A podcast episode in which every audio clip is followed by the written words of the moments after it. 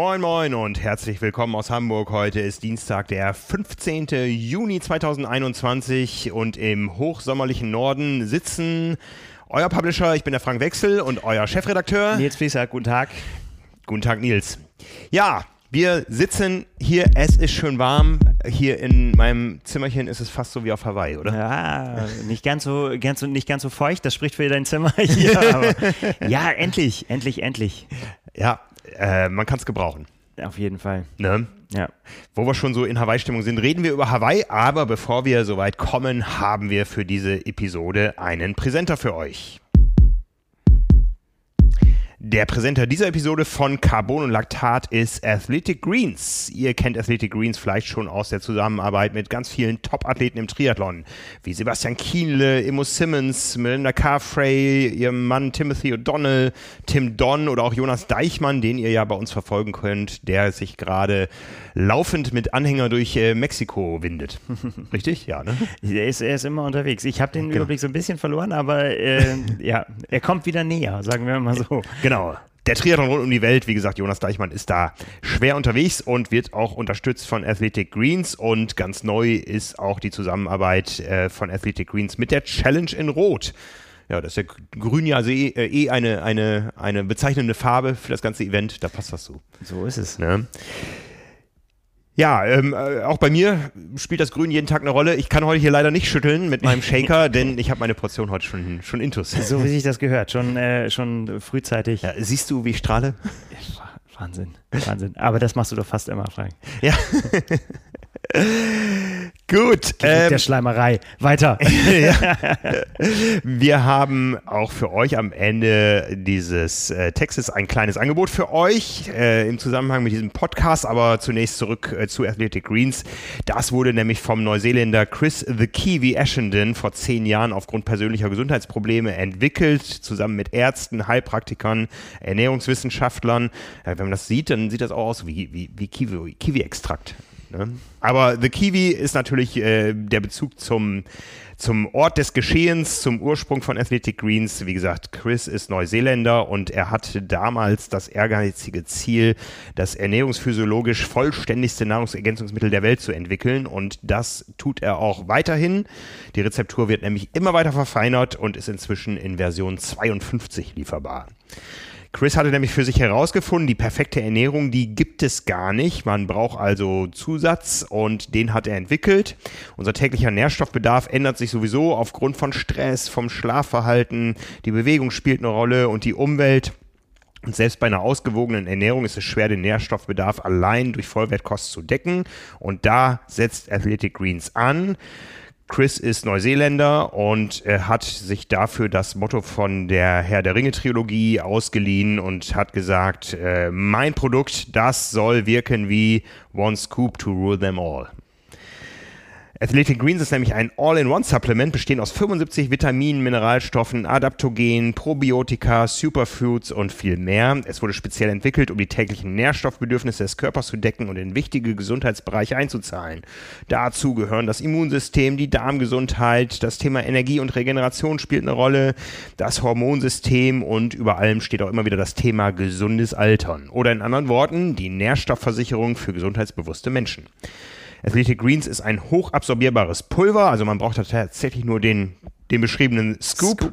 Genau, ähm, ein Löffelchen, das kommt in den Shaker und dann schüttelt man es schön auf und dann hat das wirklich eine leckere grüne Farbe und das Ganze passt zu jeder Ernährungsform, egal ob man nun Keto, Paleo, Vegan unterwegs ist oder Unverträglichkeiten gegen Gluten, gegen Milch, gegen Nüsse hat, das alles spielt dabei keine Rolle. Ja, wir haben im März das Ganze schon mal uns genauer angeschaut. Dazu gibt es auch einen Beitrag auf trimark.de und den Link dazu, den findet ihr nochmal in den Show Notes. Und auch in den Show Notes findet ihr den Link zur Sonderaktion für die Hörerinnen und Hörer von Carbon und Laktat. Auf athleticgreens.com slash carbonlaktat erhaltet ihr nämlich kostenlos einen Jahresvorrat an Vitamin D3 und K2 sowie fünf praktische Travel Packs zu eurer Erstbestellung dazu. Ja, die Travel Packs werden wir brauchen, denn Travel ist wieder Thema demnächst. Ja, auf jeden Fall. Es geht rund irgendwann. Ja, auf jeden Fall. Ja, Auf na, jeden es rückt mit großen Schritten näher. Und so wie ich das sehe, ist ähm, ja so ab Mitte Juli auch jedes Wochenende irgendwas bis, bis Kona. Ja. Das ist ähm, sehr gut. Ich bin da äh, großer Fan von, dass das endlich wieder richtig, richtig losgeht. Also es läuft ja schon, aber dass, äh, ja, dass, dass wir, dass man es auch endlich mal wieder live sieht. Ja, sofort. Also da werde ich mir noch ein paar Travel Packs nachordern. Ja, wie gesagt, alles dazu findet ihr den, in den Show Notes. Äh, ein schönes Angebot von Athletic Greens für die Hörerinnen und Hörer von Carbon und Laktat.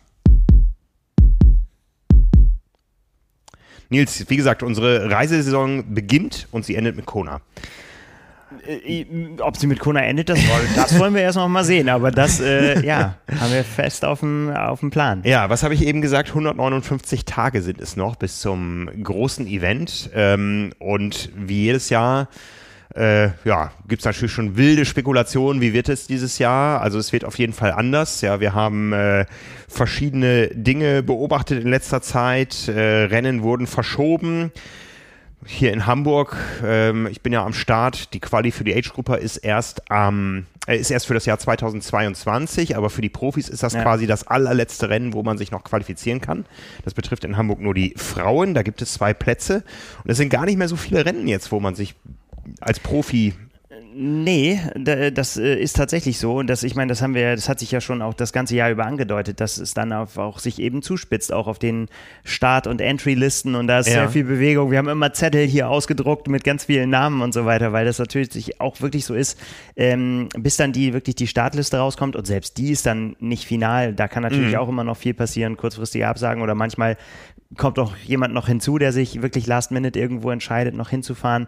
Ähm, und auch diese Entry-Lists, die es gibt, sind halt alles andere als wirklich zuverlässig. Da steht dann zwar manchmal confirmed, aber naja, wenn der Profi nicht kommt, dann kommt er nicht. Und wir hatten das auch schon mal thematisiert, dass es häufig auch so ist, dass Profis sich wirklich ordnungsgemäß irgendwo abmelden und sagen, ja, da stand ich mal drauf, bitte nehmt mich runter, ich komme nicht. Und dann passiert das aber erstmal nicht. Und ähm, ja, und auch nicht jeder Profi ist so auf Social Media unterwegs, dass man da immer sofort weiß, wie der Reiseplan aussieht. Mhm, aber wir mhm. versuchen uns das so zusammenzusuchen. Und äh, ja, so ein, äh, deswegen Listen äh, angucken ist auf jeden Fall äh, ja unser täglich Brot gerade. genau, genau. Ja, die Liste der Ironman-Qualifikationsrennen für Profis bis zur Deadline Ende August. Die ist nur noch neun Rennen lang. Und dazu muss man wissen, dass Ironman immer weiter den Weg geht, dass die Rennen entweder für Frauen oder für Männer ausgeschrieben sind. Jetzt sind am Anfang noch ein paar, die auch für beide Geschlechter da sind, aber wir haben neulich darüber berichtet, Ironman hat den Profi-EM-Status für die Frauen verloren. Der ist nach Finnland gegangen. Und das scheint ja allgemein Strategie zu sein, dass es immer einen Fokus auf Männer oder Frauen gibt, die dann eben die komplette Aufmerksamkeit haben, was Vor- und Nachteile hat. Ähm, sicher wäre es in diesem Jahr schön gewesen, auch äh, die deutschen Frauen, die sich noch qualifizieren wollen, irgendwo in Frankfurt zu sehen. Ja. Aber einzige Quali-Möglichkeit in Deutschland ist dann eben Hamburg. Ja, ähm, und ich hoffe sehr darauf, dass es auch tatsächlich so kommt. Also das sind ja immer noch so, so ein bisschen ganz kann man es noch nicht ja. schütteln, so das Gefühl, ähm, dass sich jetzt schon so richtig committed wird und gesagt wird, äh, das machen wir auf jeden Fall. Ja. Haben wir jetzt noch nicht so richtig gehört, würde ja. ich jetzt so behaupten. Ich meine, Münster war so ein Fall neulich, wo der Bürgermeister sogar gesagt hat, wir machen's. Ähm, und dann ist es doch noch kurzfristig ausgefallen, weil einfach die Ansage vom Gesundheitsamt war, ja, ich habe hab da immer so ein bisschen Bauchschmerzen, wenn da zu plakativ gesagt wird, wir finden auf jeden Fall statt. Ja, bei Münster war es jetzt ähm, auch äh, hier, die Saison startet bei uns und auf einmal kam die Absage, weil das Ordnungsamt äh, da nicht mitgespielt hat. Berlin ist auch so ein, so ein Rennen, was äh, schon im letzten Jahr gesagt hat, bei uns auf jeden Fall und äh, jetzt nochmal auf, in Anführungszeichen, äh, wir pfeifen auf Corona. Also da haben wir ja unterschiedlichste Sachen gehört. Die haben auch schon ganz früh in der Saison gesagt, wir finden auf jeden Fall statt. Ne? Der Berlin-Triathlon findet statt. Warten wir mal ab, wie das alles sich so entwickelt. Ähm, aber wir sehen natürlich, dass dann auch ähm, es in der Hand einzelner Ämter oder vielleicht einzelner Beamter sogar liegt, äh, darüber zu entscheiden, ob sowas stattfinden kann oder nicht. Und da hängen natürlich dann einige Veranstaltungen, gerade nachdem man sowas mitbekommen hat. Ich meine, Münster ist nicht Frankfurt oder Hamburg, ähm, dass da auf einmal was dann doch gecancelt wird, trotz der geringen Inzidenzen, die wir gerade haben. Würzburg ein anderes Beispiel. Ähm, ja, ja, ich glaube, mm, so genau kann man das jetzt tatsächlich nee. wirklich immer noch nicht sagen, aber für den einen oder anderen Profi wird es da echt drauf ankommen, ne, dass das stattfindet, ja, weil, ja. weil da wirklich äh, die, ja, die Karte ausgespielt werden soll an dem Tag in Frankfurt. Ja. Und wenn das nicht klappt, dann gibt es wenig Alternativen. Dann wird es dünner, ja. Ja, ja. Ne, genau, vor also. allen Dingen, und die Alternativen, die es dann gibt, sind dann auch ja wirklich spät. Und das ist natürlich auch was, was man eigentlich nicht will. Das ist mhm. immer so letzte Rille. Ja. Man kann auch funktionieren. Anne Haug, bestes Beispiel. Ne? Die war damals auch auf der letzten Rille mit der Qualifikation ja, und äh, man kann trotzdem erfolgreich sein. Absolut. Ne? Also ja, ähm, vielleicht ist auch Ironman dann erfinderisch. Ich meine, momentan gehen wir erstmal davon aus, dass was auf dem Papier steht, äh, auch stattfindet. Ironman hat ja da doch deutlich, deutlich nachgebessert und sich dazu entschieden, ähm, äh, bei Unsicherheiten früh neue Termine anzusetzen oder die Rennen zu verschieben. Ja, also von daher, und wir haben jetzt zum Schluss gesehen eigentlich, dass das, was angekündigt wurde, auch stattgefunden hat. Von daher ähm, können wir darauf hoffen, dass das auch äh, so passiert. Ähm, wir haben jetzt gesehen, dass sie zum Beispiel im Age-Group-Bereich reagiert haben. Ja, da werden auf einmal die US-Rennen geflutet mit äh, Quali-Plätzen, mit Slots. Ja, irgendwie bei den großen US-Rennen gibt es 150 Quali-Plätze. Normalerweise ist der Schlüssel ja 40 Quali-Plätze für Age-Grupper beim normalen Ironman-Rennen und äh, 75 bei einer Kontinentalmeisterschaft. Also da hauen die jetzt richtig raus. Die müssen natürlich das Feld vollkriegen, ja. weil letztendlich die äh, Age-Grupper die Party bezahlen. Ja natürlich auch so ein bisschen da die Meinungen auseinander. Wie, wie ist da deine Meinung dazu? Wir haben ja auch Zuschriften bekommen und so gesagt haben, das ist unfair, dass jetzt so mhm. viele in den USA die ganzen Plätze verteilt werden. Ähm, kann man natürlich so und so sehen. Also ich denke halt, dass ja, also es wird ja hier bei den Rennen, die stattfinden, wird einem ja erstmal nichts weggenommen. Es nee. ist ja nicht so, dass es dann weniger Plätze gibt. Mhm. Wozu es führen wird, ist natürlich, dass dieses riesige Kontingent an deutschen Startern, was es normalerweise gibt ähm, in Kona. Das wird es vielleicht dieses Jahr nicht so geben, beziehungsweise dass der Amerikaner wird wahrscheinlich sehr, sehr viel größer sein oder eben auch ja Australien, ähm, wo, wo die ganzen Sachen schon stattgefunden haben. Ja, also wir, wir haben ja schon berichtet darüber neulich, dass ähm, eigentlich das Starterfeld bisher gar nicht so klein ist, wie wir vermutet hatten. Also äh, die Athleten, die sich äh, früh qualifiziert hatten, hatten ja die Wahl mit der Verschiebung dann zu sagen, ich starte in 21 oder ich starte in 22 und der allergrößte Teil hat tatsächlich gesagt, äh, ich starte in 21. Wir haben aber inzwischen von einigen Age-Gruppern gehört, die doch jetzt überlegen, ob es eine Möglichkeit gibt, den Startplatz noch mal ein Jahr zu verschieben, ähm, weil sie vor allen Dingen Sorge haben, haben, dass ähm, die Reise sich so nicht bewerkstelligen lässt. Vielleicht gibt es für die Athleten eine Sondergenehmigung, dass sie starten dürfen. Aber was ist mit der Familie, die eigentlich mitfahren wollte? Ja, das ne? ist alles wirklich noch nicht geklärt. Ne? Auch mhm. überhaupt die ganze andere Einreise in die USA ist ja noch nach wie vor nicht, nicht möglich nicht eigentlich. Möglich. Unter genau, normalen also, Bedingungen nicht möglich. Genau, da mhm. wird, da gehen wir alle von aus, jetzt demnächst Bewegung reinkommen. Aber mhm ist schon viel Events äh, da drin. Das muss man schon, schon tatsächlich sagen. Absolut. Und absolut. was natürlich auch ein Punkt ist, äh, da kann man dann schon wieder eher von vielleicht Unfairness reden. Es wird natürlich deutlich schwerer, sich dann hier zu qualifizieren. Ne, wo es halt wenig Startplätze gibt, das muss man schon sagen, da ist vielleicht dann eine, ja. eine sehr gute Leistung, reicht dann nicht mehr hier in, mhm. in, in Frankfurt vielleicht, die in Tulsa oder wo auch immer dann locker gereicht hätte, weil, ja. weil einfach ja, die Felder da riesengroß sind oder wie Simon manchmal sagt, da wird es verschenkt. Ja. Das sehe ich auch nicht unbedingt so, aber verschenkt wird nichts.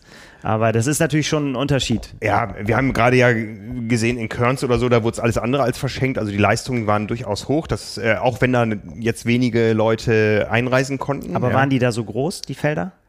Ähm, das weiß ich also nicht. Also nicht so gigantisch garantiert nicht ja. wie, wie in den USA jetzt, ja. würde ich Also ich bin gespannt. Wir haben das ja über Jahre immer wieder getrackt, wie so die Qualizeiten sich entwickelt haben. Ja, du vor allen Dingen, weil du ja, wissen wolltest, wo, wo du an den Start gehen natürlich, musst. Natürlich, das werden wir auch sicher wieder liefern nach, äh, nach Frankfurt und nach Hamburg, damit die Leute wissen, wo sie stehen und was sie noch drauflegen müssen fürs, äh, fürs nächste Jahr.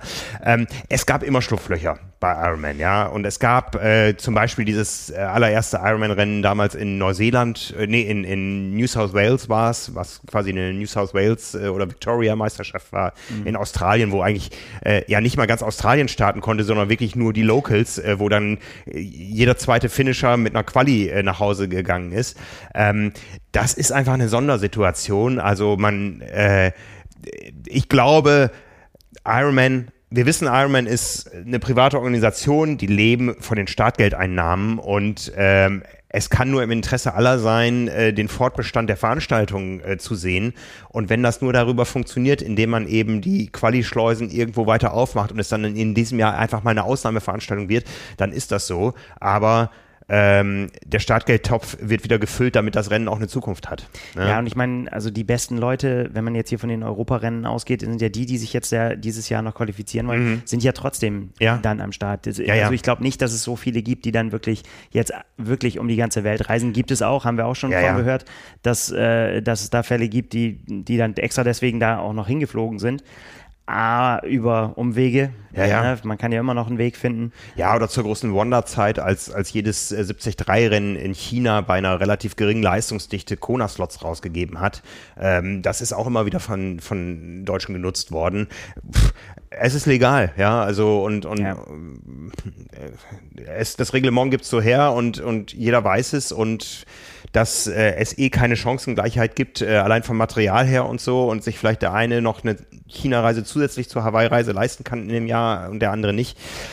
Das ist in einer Luxussportart so. Ne? Das ist äh, nicht immer schön, aber es ist so und man wird es nicht ändern können. Und ähm, ähm, genauso kann man ja nach wie vor über Legacy-Programme und Lotterien und so weiter reden. Am Ende ändert das ja nichts daran, wer Weltmeister wird. Ja, also äh, eben. Also ne? selbst wenn man sagt, dass das Feld dann in der Breite vielleicht etwas weniger stark ist, wenn man das überhaupt so sagen mhm. kann, weil sich einfach Leute qualifiziert haben, die sich sonst nicht qualifiziert hätten, dann sind ja die Besten der Besten in den Altersklassen trotzdem da. Ja, genau. Also, ja. wenn, ja, also von daher. Ja, also zurück zum Ausgangsthema. Ähm, es sind schon viele Deutsche qualifiziert. Es äh, gibt ja auch noch den Ironman Frankfurt, der auch ja, nochmal viele, viele Deutsche nach Kona spülen wird ähm, auch noch ähm, das ein oder andere Rennen, aber zum Beispiel Hamburg ist ja für dieses Jahr nicht mehr drin, ja. Und da mh, mm, ja, ich sag mal, ich bin da ja auch voll veränderte Tatsache. Das war immer mein Ziel, mich über Hamburg für, äh, für Kona zu qualifizieren. Ob das klappt oder nicht, weiß ich nicht. Aber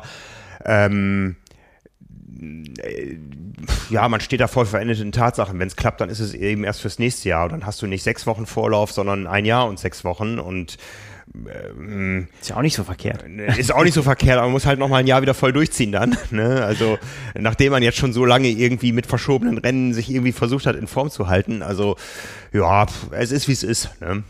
Die Chancen sind auch dafür alle gleich. Die Motivation sollte dann ja da sein. genau. Wobei auf der anderen Seite bist du ja qualifiziert, also von daher kannst du dann ja mal die Weltmeisterschaft zum Genießen machen, von der wir schon so, so häufig gesprochen haben, die ich immer so vielen ans Herz lege. Ich kann dann natürlich frei von der Leber weg das empfehlen, weil ich niemals in diese äh, Bredouille kommen werde, aber ich äh, denke mir ja immer, wenn ich die Leute da sehe, die das so zu verbissen angehen, sage so, genießt doch einfach, dass ihr hier seid. Ja, ja. Einfach und macht das einfach zu einem riesigen Fest. Äh, äh, also den, den Hut, den ziehe ich da sowieso vor jedem, der da ist, ganz egal wie er hingekommen ist und äh, der, der da am Start ist und der das dann finisht. Ja. Ähm, ich würde mir das da so schön machen, wie ich es irgendwie könnte. Aber gut, ich finde, ich, ich geht das ja nichts an.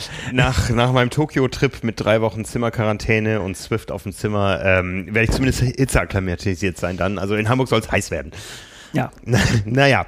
Ja, ähm, also über die Age-Gruppe werden wir noch äh, oft genug äh, sprechen. Wir reden aber auch ähm, für, über die Leute, für die es viel existenzieller ist, im wahrsten Sinne des Wortes, nämlich die Profis.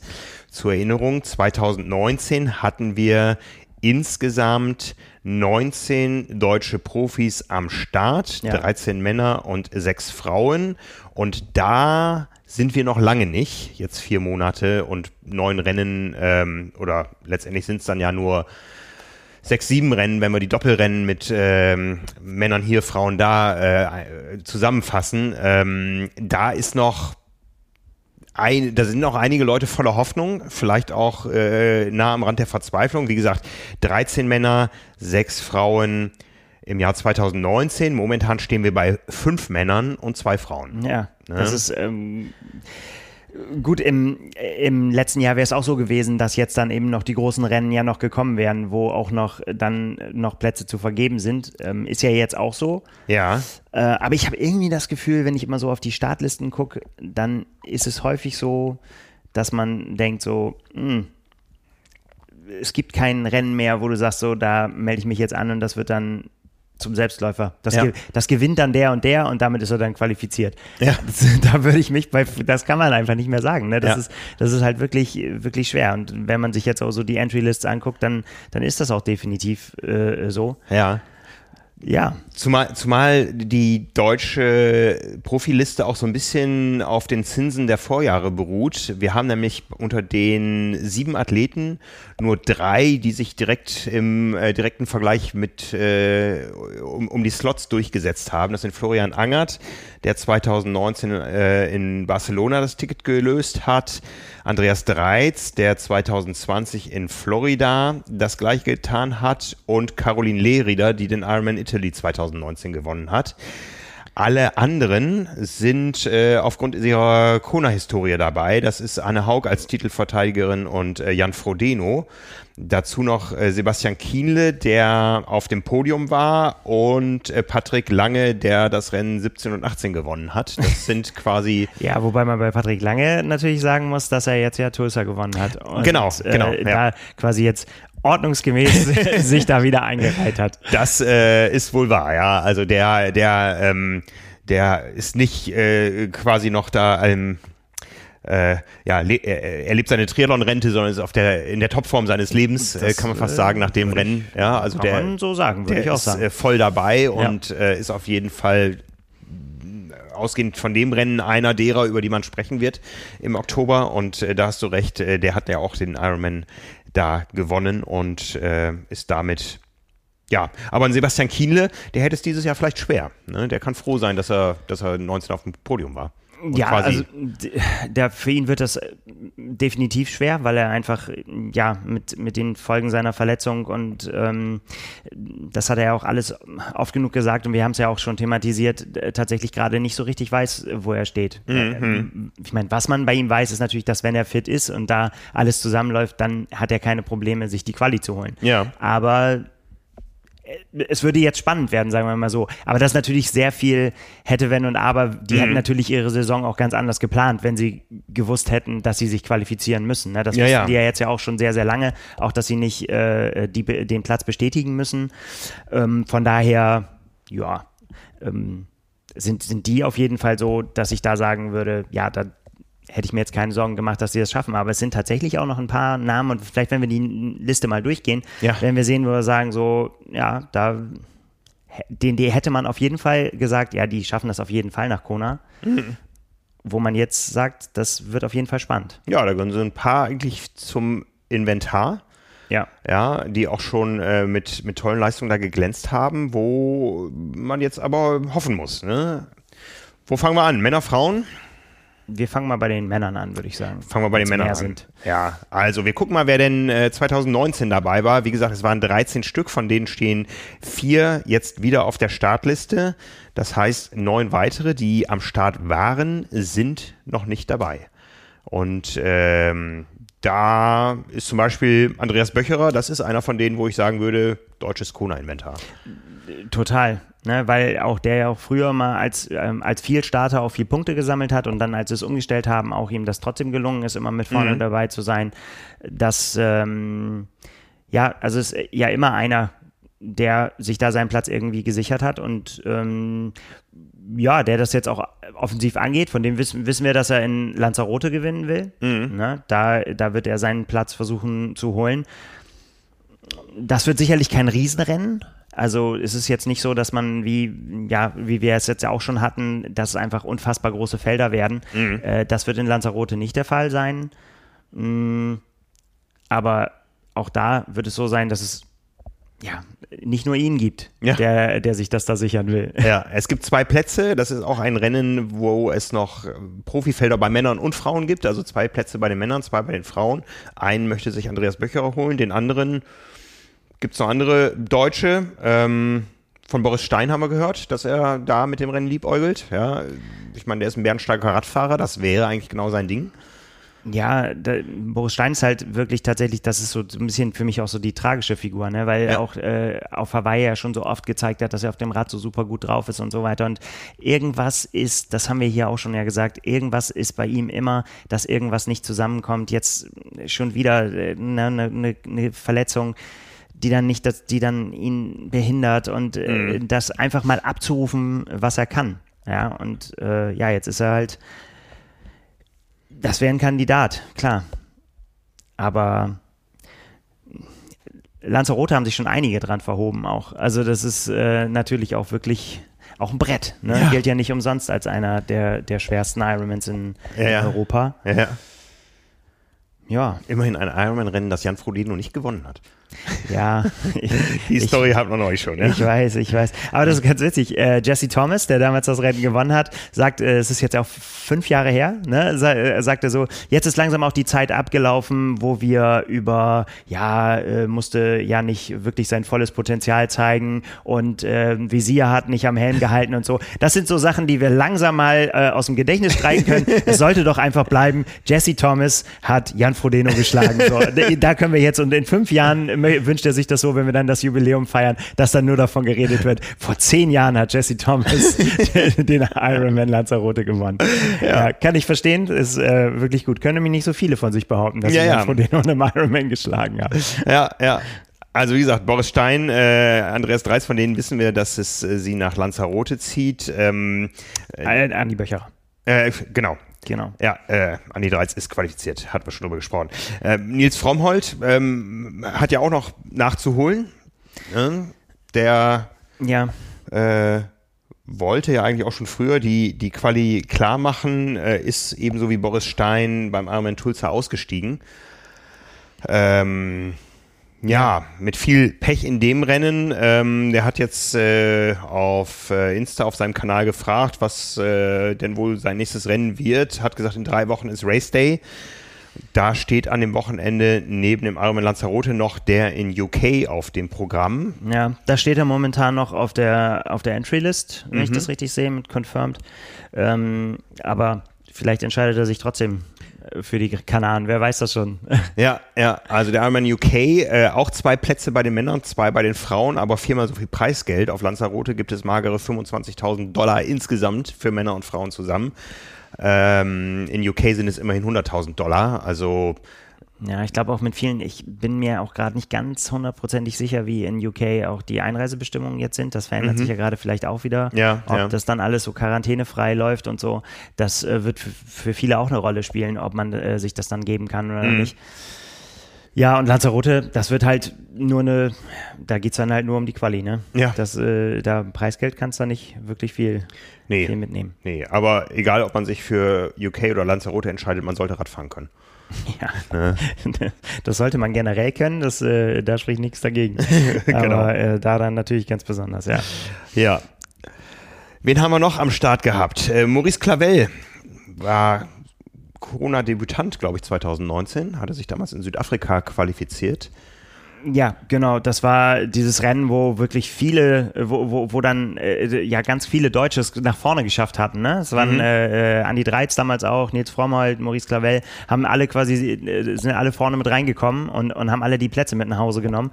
Äh, was natürlich damals genial war, ne? sich so früh im Jahr zu qualifizieren und dann mhm. einfach Ruhe zu haben und dann zu sagen können, ich kann jetzt den ganzen Sommer machen und kann äh, Rennen machen, die ich möchte, kann mich gezielt vorbereiten mit gezielten Trainingslagern. Das ist jetzt irgendwie es ist alles anders. Ja, ja, es wollten ja auch viele in Südafrika starten. Ja, ich ja, äh, war ja dicht, dichte dran, weil ich selber starten wollte. Das Rennen ja. ist dann äh, ja mehrfach verschoben worden inzwischen.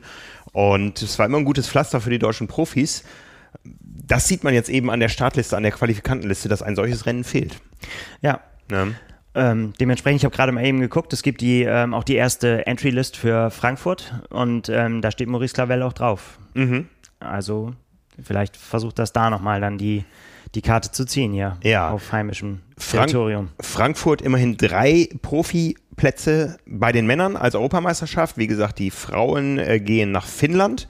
Auch dort drei Profiplätze, äh, Preisgeld 75.000 Dollar. Also bei der EM gibt es, äh, na, nee, man kann nicht sagen, es gibt weniger Preisgeld. Es gibt 75.000 Dollar für ein Geschlecht und äh, in UK sind es eben 100.000 für beide. Ne, ähm, ja, äh, Frankfurt, äh, wir hatten schon Rennen mit ganz, ganz großen Namen da. Ähm, in diesem Jahr wird sicher kein äh, Patrick Lange, Sebastian Kiele, Jan Frodeno geben, aber Franz Nöschke möchte da nicht nur teilnehmen. Ja? Du, du, hast ihn getroffen und darüber mit ihm gesprochen. Genau, er war Ersatzmann der Buschüttener bei den Finals in Berlin beim ähm, Bundesliga-Rennen. Äh, stand er dann an der Strecke im roten Trikot und wir haben kurz geplaudert und er sagte, ja, sein Ziel ist Frankfurt, aber eben nicht nur einfach irgendwie einen Slot holen oder so, sondern er möchte das Rennen da bestimmen und dominieren, ja. Und äh, das ist natürlich eine Ansage. Ne? Ja, äh, du erinnerst dich, er hat auch damals zu uns im Interview da auf unserem heißen Schwitzecontainer oben am, auf dem Dach auch gesagt, ja. er will da den schnellsten Marathon laufen, er will auf jeden Fall was zeigen und ja, so. Ja. Ähm, ich habe ja bei ihm das Gefühl, wenn der, wenn der eine Ansage macht, dann, äh, dann hält er das auch. Ja. Ich glaube, es ist ihm damals nicht ganz gelungen äh, mit dem schnellsten Marathon. Bin mir nee, ich meine auch nicht. Ja, ja. Hm. Aber ähm, hat natürlich trotzdem gereicht, damals da für die Quali. Und äh, ja, also ähm, das garantiert auf jeden Fall. Ich bin bei ihm sehr gespannt. Ähm, er scheint es ja schon da sehr drauf zu timen. Ne? Er hat auch gesagt, er ist jetzt ganz zufrieden mit seinen Ergebnissen, die er bisher äh, geholt hat, auch wenn so jetzt die, die Bombenplatzierungen da nicht dabei waren und so weiter, aber dass er, dass er auf dem Weg ist, wie er sich das vorstellt. Ist natürlich auch so ein bisschen, ja, so ein, so ein kleines Wabonspiel, ne? Was passiert, wenn Frankfurt abgesagt wird in letzter Sekunde? Ja, ja. Ähm, ja, aber ansonsten Franz Löschke in Frankfurt. Franz Löschke in Frankfurt. Ne? Also wir, wir führen diese Liste ja ständig fort. Ähm, die es auf Trimac. Äh, die sollten wir mal mit einem guten Link verlegen. Den packen wir mal in die Show Notes, äh, wer sich denn qualifiziert hat. Aber es gab lange keinen Änderungsbedarf. Der Stand ist nach wie vor der gleiche wie am 12. November. Ja, ja weil einfach ähm, da nicht so viel passiert ist. Ne? Ja. In, in äh, Tulsa hätten sich viele gewünscht dass sie da dabei gewesen wären? Tja, ist anders gekommen. Ja, also ich definiere jetzt mal, ähm, den Link setzen wir nachher trimark.de slash quali21. Ähm, da findet ihr die Startliste der Deutschen für Kona. Ja, wer stand noch drauf vor zwei Jahren? Da gab es noch, äh, wen haben wir denn noch hier? Lukas Krämer, Stefan Schumacher hatten sich damals in Mar del Plata qualifiziert. Ja. Lukas Krämer hat gerade den Corona-Triathlon in Erding gewonnen, der ähm, ja, auf einer ganz anderen Distanz, auf einer Sprintdistanz äh, ausgetragen wurde. Ähm, der war 34. in Tulsa. Tulsa ja. ja. Also auch nicht das ja. Ziel, was man ja sicher im Kopf hat, da mit der Quali erfüllt. Also auch der wird nochmal nachsitzen müssen. Ja. Und äh, bei Stefan Schumacher ist es auch so, dass der auch auf verschiedenen Startlisten, Entry-Lists schon aufgetaucht ist. Also da scheint es auch so zu sein, dass er es nochmal probieren will. Mhm. Ähm, ob das gelingt, das muss man dann mal abwarten. Aber es waren eben zwei der 2019 qualifizierten Profis. Ja. ja, Tobias Drachler, der war so ein bisschen der Nutznießer damals der Situation in Frankfurt. Ja, der hat das, äh, der hat das natürlich super gemacht. Äh, äh, Nutznießer in Anführungsstrichen, das ja. war ja genau das Ziel. Ne? Also es war so, dass, ähm, dass wir damals so von diesen beiden Rennen gesprochen haben. Ne? Vorne ja. quasi das Duell um die deutsche Ehre äh, zwischen, zwischen den Protagonisten und äh, dahinter war klar, da geht's dann wirklich darum, um die Quali-Plätze und da gab's ja ganz viele, die sich da gebettelt haben und so, so war es ja dann auch im Rennen. Ne? Ein, ein riesiger, riesiger Zug, wo sie alle drin gesteckt haben und alle gewartet haben, aber er zuckt zuerst. Mhm. Und äh, das hat er, das, das hat er damals sensationell gemacht und hat sich qualifiziert. Und ähm, Tobias Trachtler steht auch jetzt auf der Entry-List für Frankfurt vielleicht klappt es nochmal. Ne? Also das, äh, Team, ne? genau, dass, mhm. dass, dass es genau so wieder der Plan ist, ne? das, mhm. da, das da klar zu machen. Auf jeden Fall. Es reicht ja. Es ist, es, man muss sich ja nicht viel und oft und immer wieder zeigen. Es reicht ja, wenn man äh, den gezielten Nadelstich dann so setzt und es klappt und äh, dann haut es hin. Ja, ja. Dann hatten wir 2019 noch Marc Dülsen am Start. Ja. Da habe ich jetzt gerade keinen Überblick. Fehlt mir auch gerade der, der Überblick, ob er jetzt eine Langdistanz direkt schon im Auge hat. Habe ihn noch nicht auf einer Liste irgendwo gesehen. Ja, bei den Frauen. Wie gesagt, zwei Qualifizierte, die Titelverteidigerin natürlich fest. Mhm. Äh, Kurze Frage, hast du Florian Angert vorhin schon erwähnt? Den hat man äh, erwähnt, dass Weil der stand natürlich letztes Jahr nicht auf der Liste, genau, aber war schon qualifiziert. Genau. genau, genau. Das ist quasi der äh, deutsche Kona-Rookie, der 2019 nicht, nicht dabei war. Ähm, ja, wäre ein starkes Debüt gegeben damals in, in Barcelona und von daher äh, qualifiziert für den Ironman Hawaii. und äh, dann zwei Jahre und vier Tage nach seiner Quali darf er dann auch seinen Startplatz wahrnehmen. Wahnsinn, ne? Wir haben ja. vorne, das, das ist ja auch das Witzige, wenn man, äh, äh, wenn man dann raufguckt auf die, ähm, auf die Plätze, wer, wer noch so qualifiziert ist, auch international, also da gibt es natürlich auch international noch, noch ganz mhm. viele Namen, die auch noch keinen Platz haben, wo man sagt, so, huiuiui, da wird es aber dann jetzt auch mal Zeit, wobei auch dann auch ja ein paar Rennen noch sind. Mhm. Ähm, aber auch so Namen wie Cameron Worth, die eigentlich schon fast aus dem Triathlon-Gedächtnis, jetzt hat er neulich ganz spontan da in Girona äh, für Krawall gesorgt und gesagt, ich mache mal wieder Triathlon, das ist ja um die Ecke. Ja. Ähm, sehr lesenswerter Blog übrigens auch von ihm, wo, wo er wieder schreibt, dass er auch alle Rookie-Fehler wieder gemacht hat irgendwie und dann erstmal feststellen musste, oh, ich bin ja Vater geworden seit meinem letzten Triathlon. Äh, wie kriege ich denn jetzt hier Kind und Hund und Rad alles in mein Auto und so? Äh, äh, das ja, das sind dann muss auch äh, dann ein Profi mitleben, dass sich dann auch wieder was verändert in den Jahren. Ja. Äh, aber der ist auch qualifiziert für, für Hawaii und ähm, ich weiß nicht genau, wie seine Pläne sind, aber ich glaube, ähm, ja, der lässt das nicht verfallen, würde ich mal behaupten. ja. Gehen wir zu den Frauen. Ja, da hatten wir sechs Athletinnen am Start im Jahr 2019 qualifiziert. Wie gesagt, Caroline Lerida äh, durch ihr tolles äh, Debüt beim Ironman Italy, was sie gewonnen hat. Ähm, das ist dann noch ein paar Tage länger her als Florian Angerts äh, Quali in Barcelona. Der, das datiert nämlich vom 21.09.2019 und Anne Haug eben Kraft ihres Amtes als Titelverteidigerin äh, darf sie da starten. Ironman hat ja davon abgesehen, dass die, die sich über die tollen Kona-Platzierungen oder auch die 73 WM qualifizieren, dass die nochmal verifizieren müssen. Ja. Äh, das heißt, eine Ironman Langdistanz ins Ziel bringen müssen. Das äh, braucht Anne nicht. Ähm, ja, ähm, alle anderen fünf, die 2019 auf der Startliste standen, bisher ohne Slot. Von Daniela Bleimehl wissen wir, dass es auch so bleiben wird. Ja. Die hat nämlich ein anderes privates Projekt in diesem Jahr, wird zum zweiten Mal Mama und äh, ja, wird also in Kona fehlen. Laura Philipp im letzten Jahr, sensationelles Kona-Debüt, vierter Platz knapp am Podium vorbei, so ein bisschen natürlich untergegangen unter dem ersten deutschen Sieg von Anne Haug, also nicht wirklich untergegangen. Nein, das haben, haben alle verfolgt, da das Rennen, aber die muss auch noch zittern. Ja, für sie ist das natürlich das Frühjahr überhaupt gar nicht so gelaufen, wie sie sich das vorgestellt hat. Ne? Sie ist verletzt. Sie ist jetzt momentan verletzt, genau, und eigentlich das Rennen, bei dem sie auftrumpfen wollte, in Texas. Da sollte es eigentlich passieren, dass sie sich qualifiziert, ist dann verschoben worden, mhm. äh, so dass sie da einfach nicht, dass da quasi, ja, äh, ihr da so ein bisschen der Boden unter den Füßen weggezogen wurde, weil das war quasi fest eingeplant, dass es da passiert. Und äh, dann hatte sie damals auch geschrieben, dass sie sich erst so ein bisschen so aus diesem Loch, dass das echt schwierig war für sie, wenn du so fokussiert bist auf dem Rennen und dann auf einmal heißt das, nee, wird nichts, äh, sich da so ein bisschen wieder rauszukämpfen. Und ähm, ja, dann hat sie halt gesagt, okay, dann gehe ich halt halt bei einem anderen äh, Rennen an, hat dann eben auf äh, so auf Tulsa, wenn ich es richtig sehe, auch da stand sie, glaube ich, auch zwischenzeitlich schon auf der Startliste, äh, geschielt. Ähm, ja, und dann hat sie sich verletzt und musste da auch da den Stecker ziehen. Also es wird für sie, wenn, dann auf eine sehr späte Quali rauslaufen. Mhm. Wer weiß, wofür das gut ist. Wenn, äh, vielleicht ist sie dann genau in dem Move, dass sie das quasi dann die Quali mitnimmt, mit einem, aber eben nicht mit so einer Saison, wo man äh, es dann drei, vier Mal versucht hat, im übertriebenen Sinn, aber ne, ein, mhm. zwei Versuche vielleicht eben nicht geklappt haben für eine frühe Quali. Da musste man die Sommerquali machen und dann kommt gleich Hawaii. Das äh, ist natürlich, sie hat nur diese dann diese, diese eine Chance, aber wenn sie die mitnimmt, kann sie vielleicht dann den Schwung direkt dann mit nach Hawaii nehmen. Also wer weiß, wofür es gut ist, aber die Qualifikation muss natürlich erstmal her. Ja. Ja. Auf jeden Fall. Ne, drücken wir die Daumen. Ansonsten hatten wir noch am Start äh, Marin Hufe. Die war schon mal beste deutsche Profifrau auf Hawaii, ist natürlich über den, den Zenit ihrer Karriere, ich glaube, das äh, dürfen wir ehrlich sagen, das äh, würde sie wahrscheinlich auch selber äh, so sehen, auch hinüber.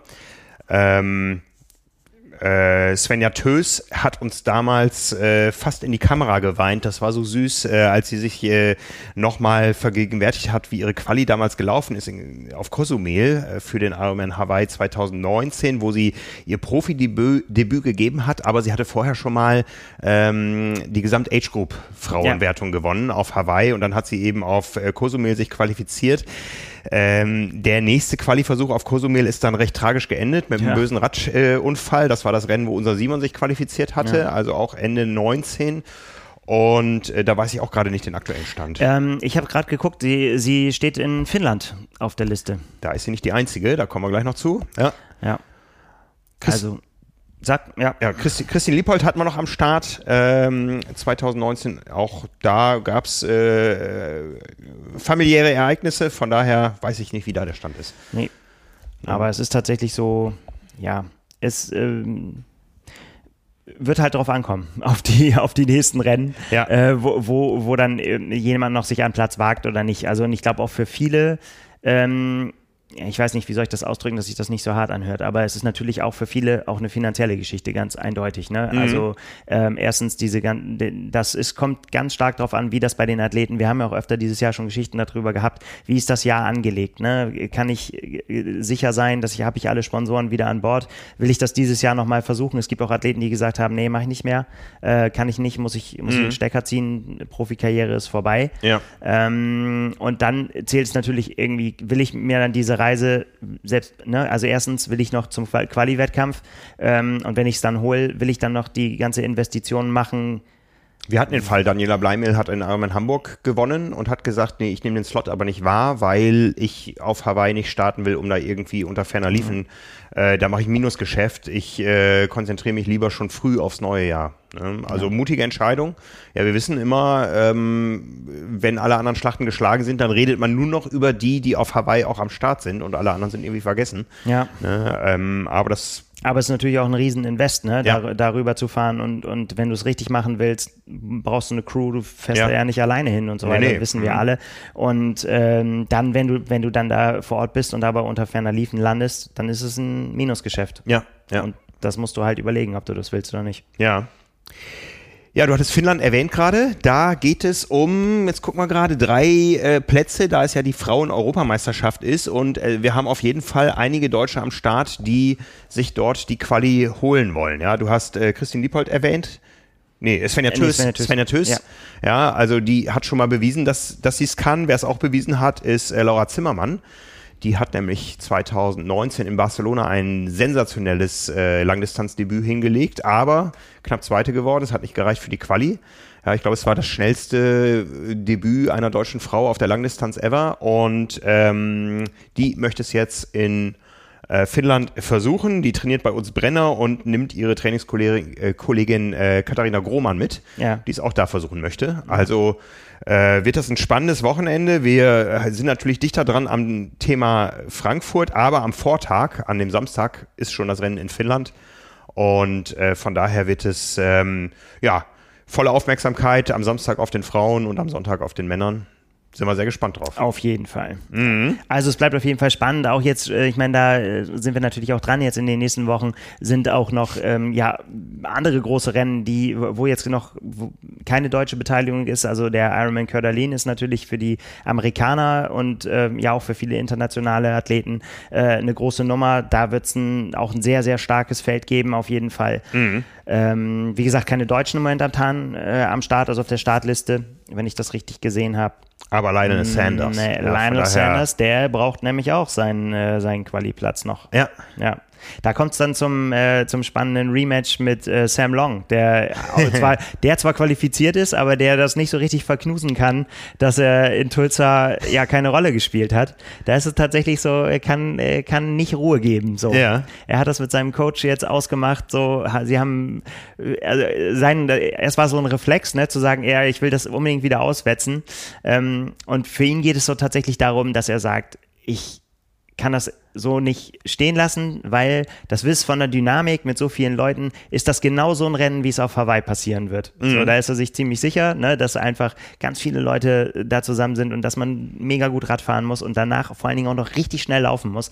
Und er hat gesagt, dass er weiß, dass er es kann, aber er hat es da absolut nicht zusammengekriegt. Ja, also, ja. Und, er, und er sagt, er, er, hat noch nie so viel gelernt wie an dem Tag, aber er will das einfach fürs Gefühl, er will das sehen, er will das üben vor Hawaii, will er unbedingt das nochmal machen. Und deswegen hat er seinen Coach überzeugt, dass sie äh, das jetzt machen. Und er sagt halt einfach, das, was die anderen äh, an Erfahrung ihm voraus haben ne? und einfach was Renngestaltung angeht und äh, die Taktik einfach innerhalb eines Renns, das kann er noch damit wettmachen, dass er noch jung ist und sich noch äh, regeneriert und dass ihn das jetzt ähm, ja keine, keine so großen Schmerzen bereitet. Er zieht, nimmt dann, glaube ich, ein bisschen raus. Er macht nicht den ähm, Ironman 73 Boulder, den er eigentlich noch machen wollte. Er hatte noch ein paar 73 Rennen, den nimmt er raus. Dafür macht er jetzt die lange Nummer nochmal. Für den Kopf, das ist doch schön. Ja. Ja.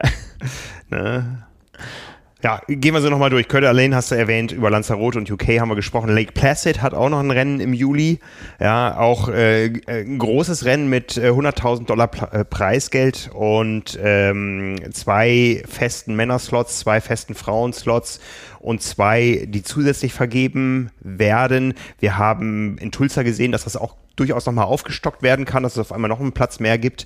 Ähm, ja, so langsam füllt es sich da und dann ist es tatsächlich nicht mehr viel. Dann ist es äh, eigentlich nur noch Europa. Den Status vom Ironman Mont Tremblant können wir momentan nicht einschätzen. Da steht weder das Preisgeld noch die äh, Slotverteilung. Äh, andere Rennen in Kanada wie äh, der der ähm, äh, wie heißt er, in, in Penticton, der, der Ironman Kanada, die sind verschoben worden auf einen Zeitraum, zwar noch vor Corona, aber nach der Qualifikation. Und dann sind es, wie gesagt, außer Mont Tremblant auch nur noch Rennen in Europa mit äh, dem Doppelwochenende Finnland und Frankfurt, äh, mit Kopenhagen eine Woche später, also wir reden über Mitte August, äh, 14., äh, 15. Finnland und Frankfurt, am 22. August Kopenhagen und dann wird der Sack zugemacht am 29. August in Hamburg.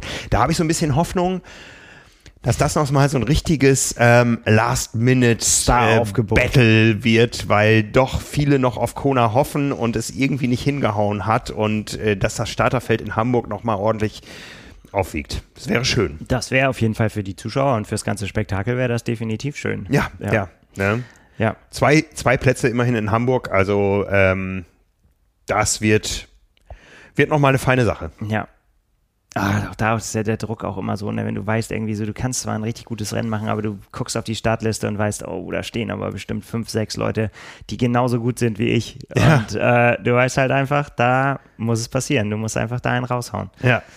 Alles, was danach noch kommt in Europa mit dem neuen Ironman Thun, also dem ehemaligen Zürich-Rennen, was jetzt äh, ein bisschen weiter in den Süden gewandert, äh, gewandert ist, in der Schweiz, in in Thun äh, für die Männer, ähm, in Wales für die Frauen, äh, den Arm in Frankreich haben wir noch und den Armen in Klagenfurt, äh, der äh, wenn ich es richtig sehe, sowohl für Männer als Frauenprofis ausgeschrieben ist. Das ist alles Vorgeplänkel für die Saison 2022. Das hat mit dem diesjährigen Kona-Starterfeld nichts mehr zu tun. Ja. Ja, Spannend. Also ich vermute mal, dass es schwer wird, wieder auf 19 deutsche Profistarter zu kommen. Da müsste noch einiges passieren jetzt, äh, zumal ähm, die ja auch gegenseitig in Konkurrenz stehen. Ja, ne? genau. Die nehmen sich halt gegenseitig die Plätze weg. Wenn es ja. dann so zum Beispiel ist, dass jetzt zum Beispiel niemand in äh, Kördalin startet, ja. ne, da, da wäre dann äh, ja, Platz gewesen, sage ich jetzt mal. Also, ja. so müssen sich halt untereinander die Plätze wegnehmen. Ja. ja. Ja, wie gesagt, noch 159 Tage und äh, wir sind sehr gespannt. Ja. Ja, ähm, wo machen wir weiter? Wir haben, wir haben ja ein Rennwochenende vor uns. Äh, der Do-it-yourself-Triathlon äh, steht an. Ähm, da nochmal als kurze Ankündigung. Wir beginnen das Ganze am Donnerstagabend mit einer Pressekonferenz. ne? Du bist, glaube ich, der einzige journalistische Vertreter, der Fragen, ja, bohrende Fragen stellt. ja, an mich selbst auch vielleicht. Mal gucken. Ja, ja, ja. das Was wie Klaus Augenthaler. Klaus Augenthaler hat mal eine Fußballpressekonferenz gegeben, wo er sich selber die Fragen gestellt hat und dann auch gleich beantwortet hat. Ah ja, okay. Ja, also kann man machen.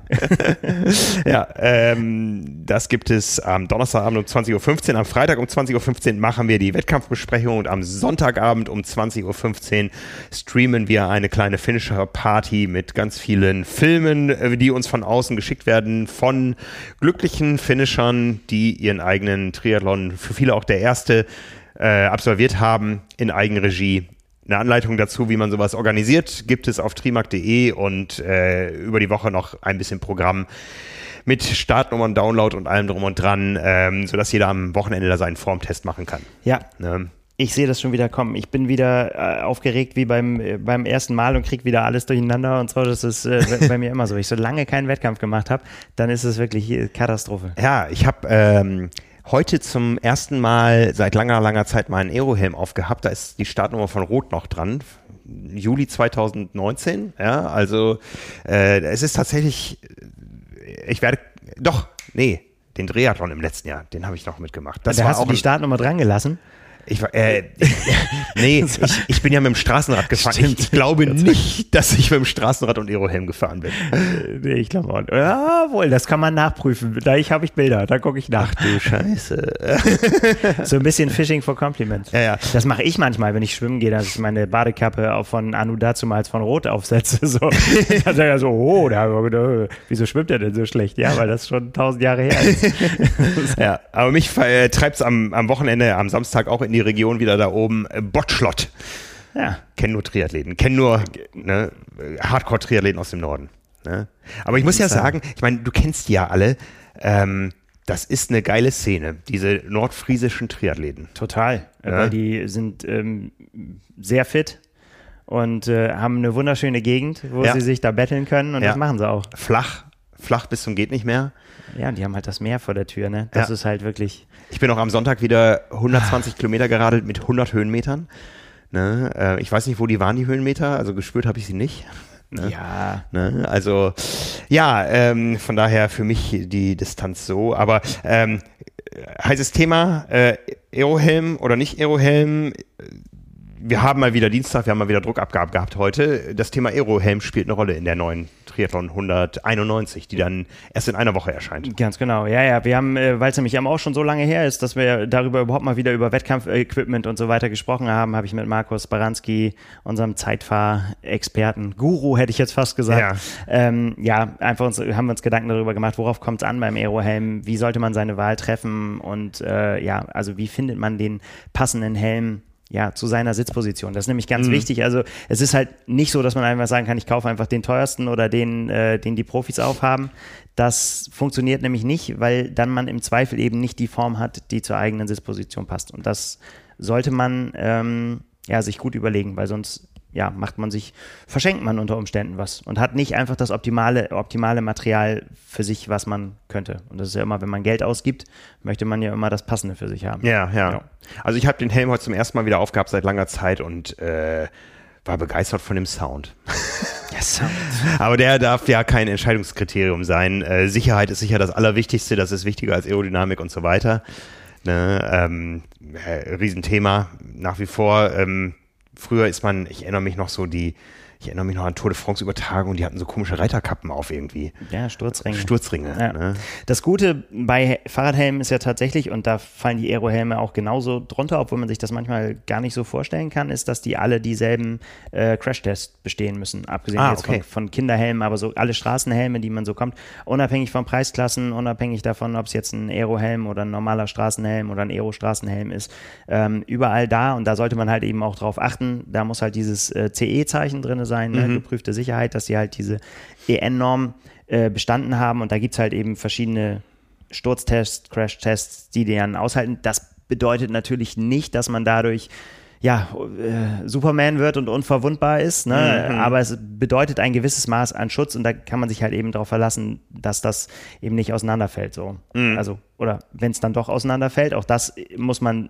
sich klar machen. Ein Helm ist dazu da, dass er genau ein einziges Mal funktioniert. Also wenn man damit auf den Kopf gefallen ist, dann gehört der Helm in die Mülltonne, auch wenn er 350 Euro gekostet hat. Weil es wirklich sein kann, dass beim nächsten Mal eben, wenn man drauf fällt, das dann eben nicht mehr schützt. Mhm bitter, aber sollte man, ja, der, sein Kopf sollte einem das sicher sein. Ich meine, das weiß jeder, der schon mal einen Sturz hatte und wo schon mal ein Helm gecrackt ist, dann weiß man, wie es gewesen wäre, wenn der Helm nicht ja. diesen Schwung aufgefangen hätte. Hast du schon einen kaputt gemacht auf diese Art? Ich habe einen so eingebeult, also nicht, dass er komplett kaputt gebrochen ist, aber so, dass ich ihn auf jeden Fall nicht mehr danach benutzt habe. Allerdings beim Mountainbiken. Ja, ja. Ich weiß, früher haben Kampfrichter beim Check-in den Helm auch immer in die Hand genommen und äh, gebogen. Das war dann mal, ich weiß gar nicht, ob es inzwischen wieder ist, ähm, das war dann mal eine Zeit lang, dass die Kampfrichter den Helm nicht mehr angefasst haben, sondern gesagt haben, uns ist wichtig, dass ihr einen Helm habt, der die Prüfnorm äh, hat, aber ihr seid selber dafür verantwortlich, dass der auch funktioniert und intakt ist, ja. weil es nämlich irgendwie äh, Diskussionen gab, da haben sich wohl Leute beschwert und gesagt haben, ey Kampfrichter, du hast meinen Helm gerade kaputt gemacht. Ja, also das kann man ja auch dann auch wirklich nicht überprüfen. Also das mhm. ist halt, ich meine, dafür ist ja auch nicht gemacht, dass man den dann zusammendrückt und irgendwie ja. so, ne? Aber äh, ja, ist äh, ja auch jeder für sich, sollte ja auch im eigenen Interesse liegen, ne? dass man seinen Helm vernünftig auswählt und ja. ja, und einfach dann auch nach ein paar Jahren auch sagt, so, jetzt ist mal gut. Da kann man natürlich auch keine Faustregel aufstellen. Ne? Der eine fährt jeden Tag draußen bei Sonne, der andere braucht ihn nur zweimal im Jahr. Der wird sicherlich, aber selbst dann, wenn er, wenn er nur rumliegt, äh, auch dann ist, sind diese Schäume, äh, irgendwann werden die halt porös. So, mhm. und dann mhm. haben sie halt einfach nicht mehr die, die volle Wirkung. Man hat immer so, dass, dass das Baujahr steht im, im Helm immer drin, dass man das abschätzen kann. Kann natürlich auch sein, dass der schon mal zwei Jahre im Laden irgendwo gelegen hat oder so. Ne? Dann hat er natürlich Vorsprung. Mhm. Also sollte man, ich so als Faustregel, als ja über den Daumen kann man so sagen, so alle fünf Jahre kann schon mal ein neuer Helm her. Oder halt, wenn er irgendwie auch ein paar Mal runtergefallen ist und äh, vielleicht eine Macke hat oder eben wie gesagt, spätestens nach dem Sturz gehört er auf jeden Fall ausgetauscht. Mhm. Ja, muss man sich dran halten, auch wenn man ihn lieb gewonnen hat. Ja, ja, ja. Ja, ja Sicherheit im, im Straßenverkehr, großes Thema. Ähm, eigentlich hatte ich vor, meine Intervalle heute Abend um neun zu fahren. Ja, da so ist nämlich Fußball und die Straßen sind leer. Ja, eigentlich guter Zeitpunkt, ne? Wobei ich gedacht habe, die EM, die kriegt äh, eigentlich kaum einer mit. Ähm, vielleicht ist es doch nicht so leer. Und kaum vor vielleicht 21 Uhr steht die Sonne dann auch schon wieder so ein bisschen tiefer. Ähm, ja, habe ich gedacht, dann ist es auch nicht mehr hundertprozentig sicher. Ja, also äh, ich lasse mich da manchmal zu verleiten und gucke in die App, wann geht die Sonne unter, aber man merkt dann schon so eine halbe Stunde vorher, gerade jetzt im Hochsommer, wo die Sonne dann schräg untergeht, ähm, da ist es schon ganz schön schattig und sicher fühlt sich das nicht mehr an. Ja. ja ja, also man ist halt dafür verantwortlich, dass man, äh, dass man guckt. Und deswegen ja. bist du heute jetzt mittags schon gefahren, oder? Deswegen bin ich heute Mittag gefahren, Schön. genau. Ja, sehr gut. Ja, also ähm, ja, Sicherheit geht vor. Äh, ja, Thema Sicherheit. Wir haben im letzten Jahr, ähm, wie war das denn noch? Da wurde eben eine neue Straßenverkehrsnovelle verabschiedet, die aber irgendwo von Herrn Scheuer nicht hundertprozentig wasserdicht war und dann ist, glaube ich, alles wieder gekippt und in Hold gesetzt worden. Ich weiß nicht, ist das der aktuelle Stand, äh, gerade was so die Abstandsgeschichten betrifft? Das ist immer was, wo ich, äh, wo ich ist, Schiss habe. Ja, aber das ist nach wie vor. Also das ist tatsächlich so, dass es ähm, ja der Abstand so geregelt ist. Du redest vom Abstand von Überholen, ne? Ja, genau. genau. Diesmal ausnahmsweise nichts mit Corona zu tun.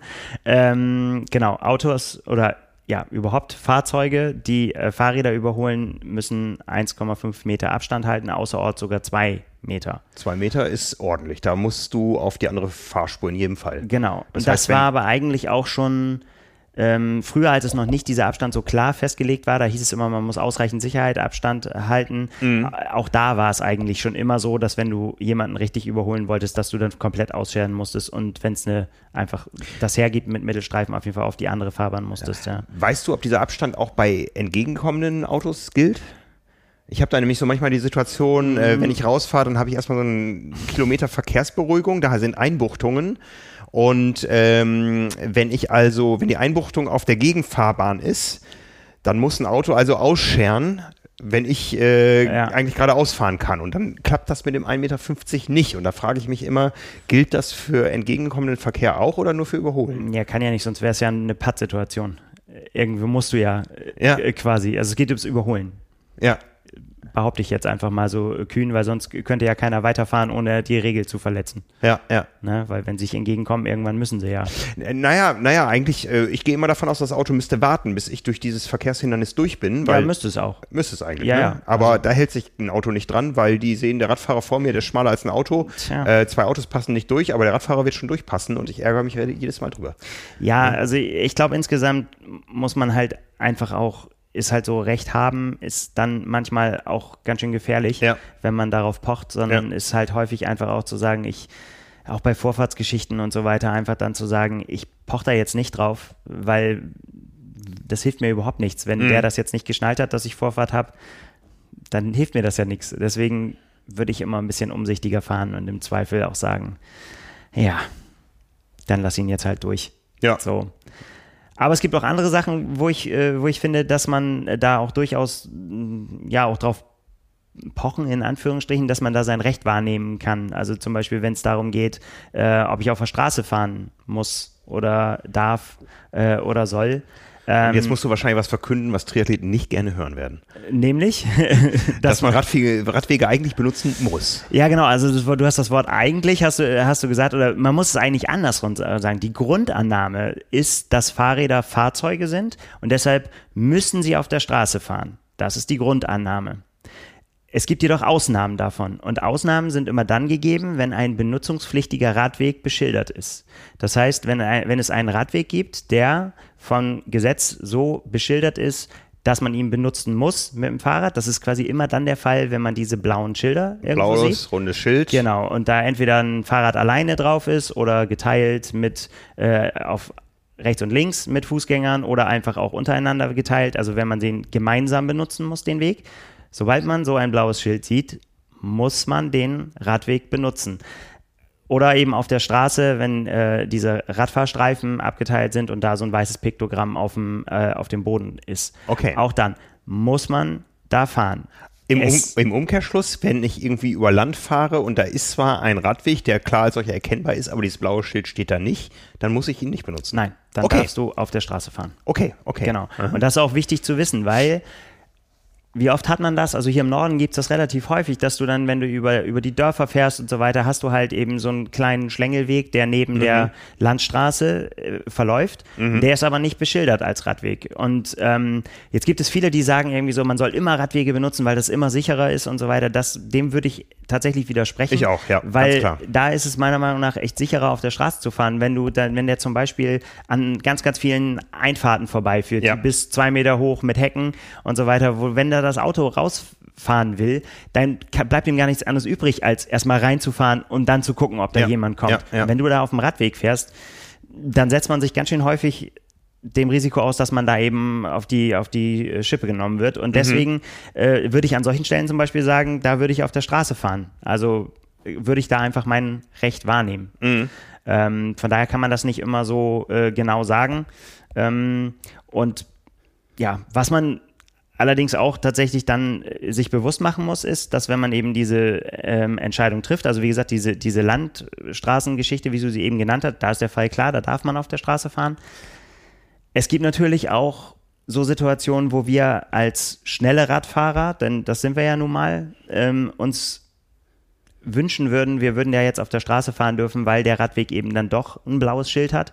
Aber du guckst darauf, Kopfsteinpflaster oder Baumwurzeln, klassischer Fall. Baumwurzeln ist ein Fall, der schon wieder ein bisschen äh, äh, Streitthema ist, weil wenn dieser benutzungspflichtige Radweg, der ist blau beschildert, wenn der zum Beispiel äh, durch irgendwas unbrauchbar gemacht wird, also sprich Baumwurzeln, Eis und Schnee nicht geräumt, stehen überall Mülltonnen drauf oder es parken Autos oder so weiter, Ja. dann musst du ihn nicht mehr benutzen. Dann bist du quasi davon befreit und darfst auf die Straße wechseln. Okay. Aber eben nur für den Bereich. Ne? Also du kannst Ja, nicht sagen, da hinten stand mal eine Mülltonne, ich fahre vier Kilometer weiter immer noch auf der Straße. Ja. Das darfst du natürlich dann nicht.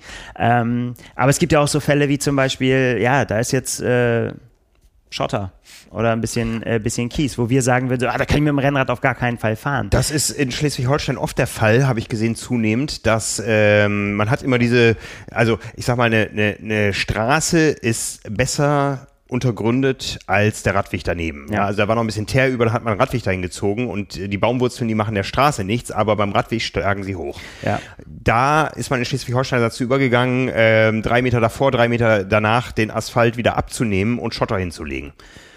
Das ist für Radfahrer ärgerlich, für Total. Rennradfahrer. Ja, weil Aber er wird dadurch brauchbar gemacht, wahrscheinlich im Sinne des Gesetzes und wird damit benutzungspflichtig.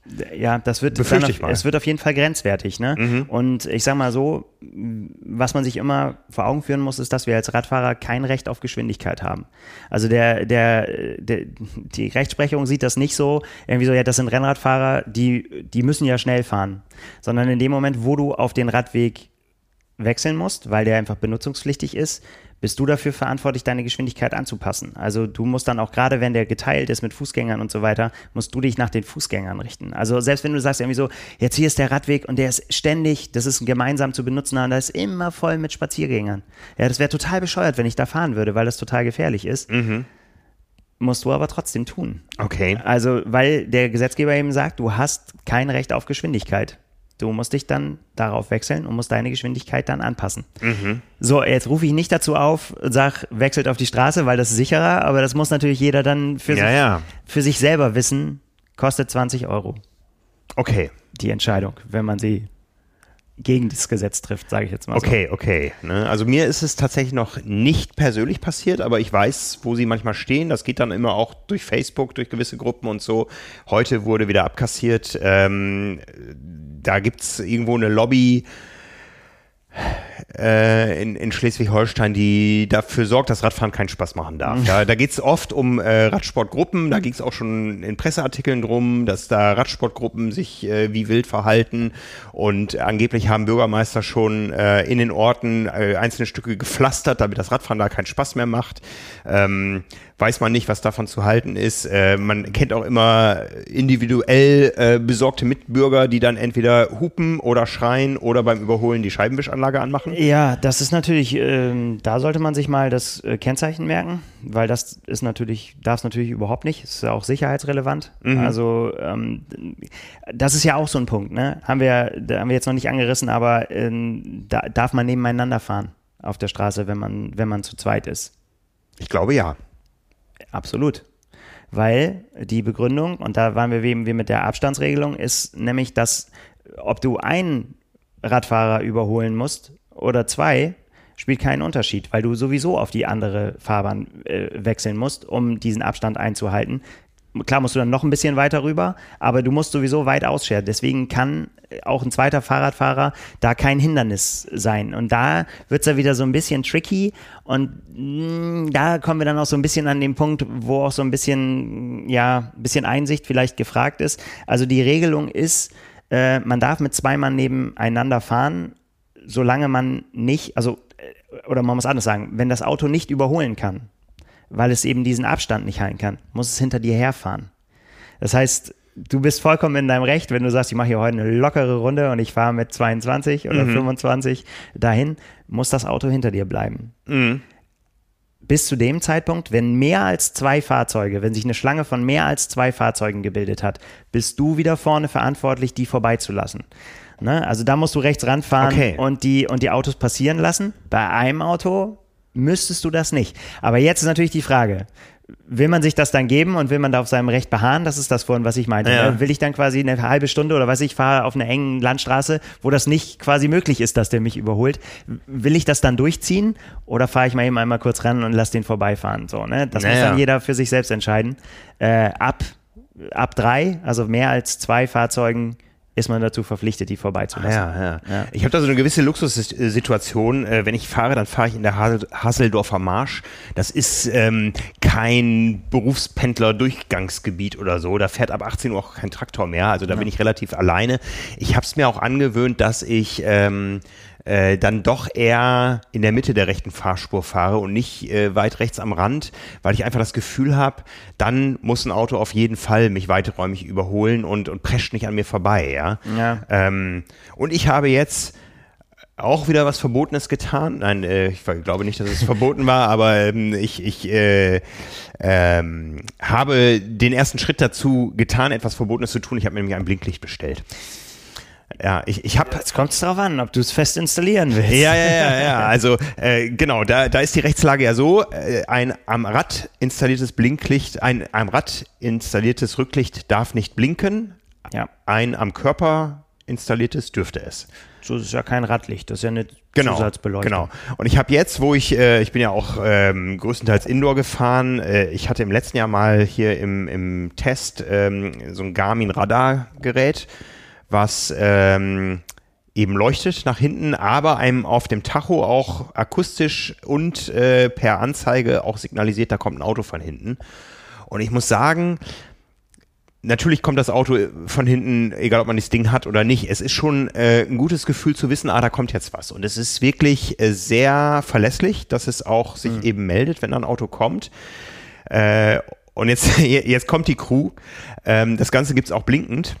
Aber das ist in Deutschland eben verboten zum festen Anbau. Das heißt, ich habe es bei einem großen Online-Händler äh, in den USA bestellt. Ja, interessant, Was? genau, interessanterweise, weil da ist das natürlich gang und gäbe und in vielen anderen Ländern halt auch, ne, dass mhm. einfach sagen, so ja, blinken sieht man doch viel besser. Ja. Ist doch, ist doch cool. Ja. Äh, ja, sieht der deutsche Gesetzgeber anders? Der Gesetzgeber sieht es anders, als äh, es die Realität sieht. Also ich bin ja auch Autofahrer und ich finde es immer wieder toll, wenn ich, ähm, wenn ich äh, blinkende Lichter am Rad sehe, weil die doch deutlich besser ins Auge fallen. Ich glaube, die Begründung ist, dass äh, durch das Blinken die Abstände nicht so gut einschätzbar sind wie beim permanenten Licht. Weiß ja. ich nicht, ob das, äh, ob man das empirisch belegen kann oder nicht. Aber ähm, wie gesagt, äh, ich will jetzt nicht nicht zu Straf, nein Straftaten sind es ja nicht, aber nicht zu zu illegalen Handlungen aufführen. Aber ich selbst habe es so gemacht. Ich habe dieses Gerät, was es in Deutschland nicht blinkend gibt, blinkend bestellt und durch den aktuellen Dollarkurs kommt das sogar günstiger und es dauert auch nur zwei Tage. Ja, dann kannst du ja, wenn du quasi mit unrechtmäßiger Beleuchtung erwischt bist, dann äh, frisst das das vielleicht irgendwann mal ja, ja. auf. Aber, ja. aber ähm, äh, Thema Garmin, ähm, das mache ich eigentlich auch immer, dass ich einen Live-Track hinterlasse. Ja, also. Ich habe immer Angst, dass ich das vergesse auszustellen. Also ich habe es am. Wenn du wohin fährst? Äh, nein. nein, ich habe so ein, ich habe so ein Sicherheitssystem am Helm, äh, das quasi meine, also das macht alles das, was meine Uhr und so weiter auch machen würde. Ja. Also äh, trackt meine Fahrt und so weiter. Aber da sind Sicherheitsdinger hinterlegt. Das heißt, wenn, ähm, also der Helm weiß, wenn ich tatsächlich richtig auf die Schnauze gefallen bin, ja. dann weiß der Sensor, okay, das war auf jeden Fall ein Unfall. Dann schickt er sofort einen, äh, eine, einen Notruf an meine hinterlegten äh, Kontaktdaten. Ja. Ähm, und der ist aber auch, wenn ich quasi äh, weil man es auch einstellen kann, aber du kannst es halt so einstellen, dass er sagt, so, ich fahre jetzt los und dann kriegt er eine SMS und sagt irgendwie so, alles klar, der ist jetzt unterwegs und äh, kriegt auch eine, wenn du wieder da bist. Aber wenn das unvorhergesehen lange dauert, äh, dann kriegt er auch irgendwann einen Notruf, so nach dem Motto, ist noch nicht wieder zurück. Okay. Hätte schon da sein sollen. Ja. Also, das muss man halt immer dann im Kopf haben, ne? Muss man halt irgendwie einstellen und dass da nicht, dass man nicht da Angst und Schrecken noch verbreitet. Ja, ja. Ja, ich habe am, am Sonntag auch einen Alarm ausgelöst und dann werde ich mal ganz panisch stehen. Also ich habe schon mit der Garmin-Uhr einen Alarm unter der Dusche ausgelöst. Diesmal habe ich tatsächlich das, äh, war das Fahrrad in der in der Waagerechten, aber es lag da dran, ich hatte einen Platten. Ja. Ne? Auch da, ich habe das dann, ähm, in dem Fall war es Hinterrad, Hinterrad raus, den Rest des Rades hingelegt und äh, auf einmal fing es an zu fiepen und äh, am Handgelenk zu vibrieren. Ja. Äh, da ging dann der Countdown zum Alarm raus, ja, und dann hat man eben äh, Notfallkontakte hinterlegt, die dann alarmiert werden. Ja, da hat, die, da hat deine Uhr gewusst, ja, Frank ist schon ab und zu mal in gefährlicher Schräglage unterwegs, aber so schräg dann doch wieder. Ja, ja, ich habe, ich habe, äh, boah, die letzte Woche war teuer, kann ich gleich noch erzählen, aber ähm, äh, die neuesten Uhren, die haben eingebautes LTE, da ist dann, das, das hat mein Auto zum Beispiel, da wird dann automatisch eine Alarmzentrale bei Garmin ähm, ja. kontaktiert, wenn man das so eingestellt hat. Ähm, und eben über einen, einen entsprechenden Unfall informiert. Genau, da gibt es ja verschiedene Systeme. Bei Strava kannst du es auch machen. Dieses Angie, was ich angesprochen habe, eben beim Helm gibt es noch. Äh, ja, da gibt es ganz, ganz verschiedene. gibt Uhren, die, die das können. Also man kann das schon, macht schon, kann, kann man schon sagen, es, es schadet auf jeden Fall nicht, wenn jemand weiß, wo man unterwegs ist. Ja. Also gerade wenn man eben, wie du gerade gesagt hast, über Land fährt und irgendwo im Straßengraben liegt, dann ist das ähm, gut, wenn das jemand mitkriegt. Ja, ja. Ja, ja, wie gesagt, letzte Woche äh, war teuer. Ähm, ich bin ein paar Mal Outdoor gefahren. Auf einer Tour macht's vorne Zisch. ne? Und äh, die neuen Schläuche sind ja auch ein bisschen teurer als die alten, ja, wenn man auf modernes Material da setzt. Also ich habe keine Ahnung, es gab keinen Impact. Ähm, es sah am Ende aus wie so ein Snakebite, das kennt jeder, so die, diese doppelten äh, äh Bisse, hm. aber ich bin nicht irgendwo auf eine Kante drauf oder so. Das ist einfach irgendwie, ja, Wie auch immer passiert, ob da doch ein Stein lag oder so, keine Ahnung. Ich habe keinen Impact gemerkt, aber es hat laut und deutlich vernehmbar gezischt. Dann habe ich einen ähm, äh, neuen Schlauch eingezogen, notgedrungen. Ich habe erst überlegt, das war nämlich der Tag, wo ich mit Björn Giesmann zum Podcast verabredet war und der hätte mich quasi überholt. Mhm. habe jetzt gesagt, gibst du dir die Blöße und rufst ihn an, äh, Björn, ich habe gerade keinen Bock zum Flicken, äh, zum Reifen tauschen, äh, pickst du mich hier auf, aber nein, ich war noch vorher da. Ähm, und war dann wohl so unbehende beim Montieren, dass ich am nächsten Morgen in den Keller gekommen bin und äh, der Vorderreifen war wieder platt. Da hat es nämlich den hochmodernen Schlauch und den Conti-Mantel zerfetzt. Meine Frau sagt auch, sie hat nachts den Knall gehört. Hm. Ich nehme an, dass ich da den Schlauch eingeklemmt hatte. Das ist ja wohl ganz schön schwierig bei den neuen Schläuchen. Da hast du aber dich wirklich nicht gut angestellt. Äh, nee, nee, also ähm, und dann am Sonntag auf einer längeren Tour, ähm, ja, mussten wir irgendwann, da wurde die Straße immer schlechter, wurde immer schotteriger. Äh, wie gesagt, Höhenmeter gab es nicht, aber Steinchen. Da hat sich irgendwie ein Schleicher eingeschlichen und äh, da war der dritte teure Schlauch in der Woche futsch. Das ist aber wirklich... Äh Ich habe heute schon mit deinem großen äh, Fahrradschlauch-Kontrahenten ähm, Markus Baranski gesprochen. Ja, ihr streitet euch ja immer drüber, was die beste Wahl ist. Also immer. ich habe sie die letzte Woche nicht gefunden. Ja, also ich habe eigentlich gedacht, jetzt bist du perfekt ausgestattet. Vielleicht war es einfach auch nur Bad Luck. Ja, oder Bad Loop. Ich weiß es nicht. Keine ja. Ahnung. Ja, man muss es, äh, ja. Ne? ja, es ist natürlich, äh, also man muss schon sorgfältig damit umgehen und auch das sorgfältig kontrollieren. Ist da vielleicht noch was, steckt da noch was im Mantel? Ja. Vorsichtig, übrigens auch mit den Fingern durch, nicht so ratzfatz einmal durch. Wenn da nämlich wirklich eine Scherbe drin ist, dann oh. merkt man es ganz schnell. Ja. Äh, sondern eben vorsichtig gucken, ob dich da was reingearbeitet hat. Ja, und mit dem Einklemmen einmal rechts, links immer gucken. Das ist halt so. Ja. Ist ja, geht ja nicht im, im Wettkampf, muss schnell gehen, muss ja jetzt hier nicht unbedingt der Rekord im Reifenwechsel gebrochen werden. Ja, ja. Ja, ja, und dann habe ich nämlich auch noch festgestellt, eine Kartusche, wenn die ein paar Jahre gelegen hat, äh, die muss auch nicht noch unbedingt voll sein, auch wenn sie zu aussieht. Ne? Also ähm, ja, ich bin, oh ich bin zu Hause angekommen, quasi auf der letzten Rille äh, mit der letzten Luft. Ich hatte keine Pumpe dabei, zwei Kartuschen, drei Kartuschen habe ich äh, verballert. Verballert, ja. Ne, weil den Schleicher habe ich. Äh, ja, ja, ne, also ähm, ja, es war so, der Schleicher war da und dann habe ich äh, die älteste, äh, am ältesten anmutende Kartusche draufgesetzt, da kam nichts mehr raus. und dann habe ich überlegt, jetzt hast du noch zwei. Hm, und habe mich dann doch getraut, ähm, noch mal eine Kartusche da reinzuballern. Das hat 20 Kilometer gehalten äh, und wie gesagt, da musste der Schlauch komplett gewechselt werden. Da war die dritte Kartusche weg. Zum Glück hatte ich drei dabei. Ich war mit meinem Sohn unterwegs, der hatte eben die dritte dabei. Aber ähm, mehr wäre nicht gegangen und dann wäre das einer dieser peinlichen Anrufe gewesen. Tja. Äh, kannst du mich abholen? Ja, für einen Wettkampf äh, tatsächlich muss man da sagen, haben wir auch im, in der kommenden Ausgabe haben wir ein paar Troubleshooting-Tipps irgendwie so, wenn wirklich so nur wirklich allerletzte Hilfe, wie man dann überhaupt noch irgendwie in die Wechselzone kommt. Ähm, dass einfach ganz viel einfach auch vorher sorgfältige Kontrolle und ja. Pflege ist. Ne? Ja. Das kann ich einfach immer nicht verstehen, wenn man in der Wechselzone steht. Manchmal, wenn ich dann sehe, abgefahrene Reifen, ja. uralt, porös und so. Ja. Das kann ich nicht verstehen. Tut mir leid. Nee. Wenn ich mehrere hundert Euro für einen Startplatz ausgebe, warum ich mir dann keine Gedanken über mein Material mache. Ja. Wahrscheinlich trifft mich jetzt der, der Rachefluch irgendwann und ich werde auch irgendwie beim Rennen mal mit einem Platten dastehen. Aber man muss sich einfach mal. Das ist einfach Vorsicht ist besser als Nachsicht da. Definitiv. Ja, man muss sich einfach mal bei, bei, beim großen Rennen an einen Nicht-Hotspot-Berg stellen und diese Akustik auf sich wirken lassen. Mhm. Ne? Also, was da an unterschiedlicher Pflege hörbar wird, ähm, ist schon erstaunlich. Ja. Ne? Äh, alles verschenkte Kraft. Ja. also, also, wenn man das im Überfluss hat, dann egal. Aber ihr nervt auch uns.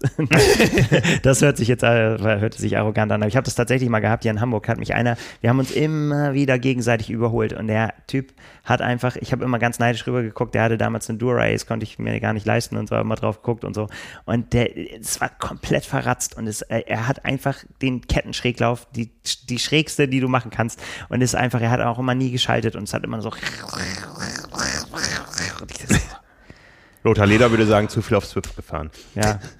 Schalten verlernt. Ach ja. Ja, ähm, also ja, so viel als kleiner Exkurs zum Thema Sicherheit und äh, den Anrufen, die das Handy selber tätigt oder die man selber tun muss, wenn der Reifen platt ist. Tja. Ähm, was hast du immer als Notfallkit dabei? Ähm, ja, ein Schlauch auf jeden Fall zweiten gebe ich mir nicht. Ein, einer muss reichen. Beim zweiten ist es dann das Telefon, das ich immer dabei habe, auf jeden Fall. Äh, dann, äh, dann doch zwei Reifenheber auch, auf jeden Fall. Ähm, erstmal sollte man das sowieso ausprobieren, ob man einen oder zwei braucht oder ob man überhaupt Reifenheber braucht. Gibt ja auch äh, Menschen mit starken Daumen und auch guten Kombinationen von Reifenfelgen, wo das relativ einfach geht. Aber es gibt halt auch Kombinationen, das sollte man definitiv ausprobiert haben mal, ja. dass man nicht im Wettkampf das erste Mal dasteht und sagt so, ups, ich habe noch nie, noch nie eine Panne gehabt ja. und noch nie einen platten Reifen. Das ist ja tatsächlich so. Wenn man Glück hat und gutes Material, dann fährt man manchmal jahrelang durch die Gegend, ohne dass man überhaupt einen Platten hat. Und äh, wenn einem das dann im Wettkampf passiert und man zum ersten Mal dann realisiert, dass man den Reifen gar nicht runterkriegt, ist halt blöd. Deswegen vorher einmal ausprobieren. Aber da gehört für mich auf jeden Fall dann auch die, ähm, ja, eben zwei Reifenheber Ne, manchmal ist man ein bisschen schwach auf der Brust, dann hilft auf jeden Fall der zweite oder es bricht einer. Reifenheber sind auch tatsächlich vergänglich und äh, knacken dann gerne auch mal weg. Mhm. Ähm, ja, und eine Kartusche, eine kleine äh, Pumpe und ich habe meistens auch noch ein weil ich, ich habe so ein kleines äh, Kit, was ich unterm Sattel habe, was man so festschnallt. Da passt auch äh, noch ein kleines Minitool rein. Teufel ist ein Eichhörnchen. Manchmal braucht man mhm. dann doch irgendwie noch was äh, zum Festschnallen oder man hat äh, ja irgendwann fährt ein Schlagloch und verdreht sich was oder irgendwie. Mhm. Ja, also von daher, das sind so meine, meine Teile. Ersatzteile in dem Sinne nehme ich jetzt dann nicht groß mit. Kann man im Rennen auch drüber nachdenken. Ne, ob man, je nachdem, wie, wie weit man gehen will. Ne? Also man, es schadet sicherlich auch nicht, wenn man dann auch damit umgehen kann, das auch vielleicht schon mal probiert hat, noch zum Beispiel ein Kettenschloss mitzunehmen. Ähm, dass, wenn für den unwahrscheinlichen Fall, dass man so einen bärenstarken Antritt hatte und die Pflege der Kette vielleicht nicht so gut war und die schon ein bisschen drüber, wenn die dann reißt, dann kann man das noch retten, ne? weil ansonsten ist halt schlecht. Aber dann brauchst du auch ein Tool. Ja, also du brauchst auf jeden Fall, genau, das, das Beschädigte mit raus, aber das haben schon, gibt schon Mini-Tools, die echt schon richtig klein und flach sind. Und gerade, mhm. ich meine, gerade bei Triathlon-Rädern, bei modernen hast du den Platz ja. Mhm. Ja, da kannst du es in, in, in die Storage-Boxen und so weiter mit reintun und dann einfach ein, ein Mini-Tool äh, auch ausprobieren, natürlich, dass da alle dran sind. Auch ganz viele schon, ich meine, blöd, dann holt man das Tool raus und sagt so, ah, ich habe mal ein Tool gedacht und dann hat man aber nicht gesehen, dass man Torx-Schrauben braucht an bestimmten Stellen oder so. Ne? Deswegen immer aufeinander absch, ne? immer mit der Eventualität und vertraut machen, äh, was könnte passieren und was kann ich da noch tun. Mhm. Ja. Ja. Ich habe auch schon Leute gesehen in der Wechselzone, die Ersatzspeichen dabei hatten und so weiter. So weit würde ich jetzt ja, vielleicht nicht gehen. Boah. Ich meine, das war vor deiner Zeit da. Ja. Die Schlauchreifen. Die Schlauchreifen, ja gut. Die Schlauchreifen, wo hast du die gelagert? Bei Hals. Ja, ne? also da hat man schon alles erlebt, ja. Also äh, ich meine, was geblieben ist, sind die, die, die Gels und Riegel, die irgendwo aufgeklebt werden. Aber kurz gespoilert, Triathlon 191, ihr seid eh alle vernünftige Menschen und ähm, werft eure leeren Gelpackungen nicht einfach so weg hebt sie auf. Zumindest immer eins. Denn selbst wenn ihr einen Mülleimer äh, äh, seht an der Strecke, hebt ein Gel auf. Ihr könntet es gebrauchen im Fall eines Falles. Warum? Steht in der Triathlon 191. Sehr schön. Gut. Aber die gibt es erst nächste Woche. Neugierig. Gut. Ja. Ja. Ja, das war jetzt ein, äh, ein Ausflug in ja. den sportlichen Alltag. Es ist schön, es ist Sommer. Ich will raus. Ach, du warst ja heute schon. Ich war heute schon, ja, ja. aber ich gehe nochmal raus. Ähm, äh, wann ist Fußball? Ein, 21 Uhr. 21 Uhr. Ja, da kann man noch mal laufen vorher. die, gähne, die gähnende Leere der Stadt. Ja. Sehr gut. Gut. Damit wären wir durch. Oh, wir haben auch schon eine Stunde 20 äh, erzählt, ohne dass wir ganz großes aktuelles äh, Wettkampfgeschehen hatten. Das haben wir natürlich bald wieder. Ja, auf jeden Fall. Und dann gucken wir auch nochmal ganz genau drauf, wer sich mit wem battelt, wann, wo.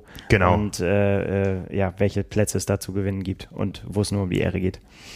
Genau, so machen wir das. Also da draußen, wir hören uns nochmal wieder diese Woche am Freitag eine neue Episode des Podcasts Triathlon Talk mit einem sehr, sehr interessanten Gast, äh, mit Martin Schulz. Den Namen habt ihr vielleicht gehört. Nein, es geht nicht um den Politiker, sondern es geht um einen absoluten Spitzensportler, der gehandicapt an den Start geht, äh, sich aber auch durchaus traut, äh, mal in einem Bundesliga-Rennen aufzutauchen oder so. Martin Schulz fehlt seit Geburt an ein Unterarm. Er ist äh, trotzdem zum Schwimmen gekommen und irgendwann beim Triathlon gelandet. Im Schwimmen war er schon bei den Paralympics, hat dann mitbekommen, ey, der Triathlon wird auch paralympisch. Jetzt äh, lerne ich noch richtig Radfahren und Laufen, das hat gut funktioniert. 2016 war er in Rio Paralympicsieger, das Ganze möchte er in wenigen Wochen im fernen und heißen Tokio wiederholen. Ich habe mich mit Martin Schulz äh, lange unterhalten, ein sehr inspirierendes Gespräch von einem Vollblutsportler, ganz viele Insights, hat mir richtig Spaß gemacht. Wie gesagt, am Freitag auf diesem Kanal. Dabei viel Spaß. Äh, viel Spaß vor allen Dingen auch bei euren Do-it-yourself-Triathlon-Events, die ihr am Wochenende habt. Vielleicht hat der eine oder andere auch ja. einen echten Triathlon. Wir werden dann darüber berichten, wie es uns ergangen ist nächste Woche, Nils. Ja, das machen wir. Ich habe schon ein bisschen Angst. Ich habe ja hier vollmundig verkündet, dass ich schneller sein werde als letztes Jahr. Ich habe da noch so meine Zweifel, aber ja, wir gucken mal. Ja, ich äh, habe mich von den Friesen adoptieren lassen und weiß, ähm, da brauche ich keine Angst haben. Da sind wir unter gleichgesinnten Freaks und das wird richtig viel Spaß machen. Sehr gut. Also, alles Gute euch da draußen. Nils, dir viel Spaß. Wir hören uns. Bis dahin. Ciao, ciao. Ciao.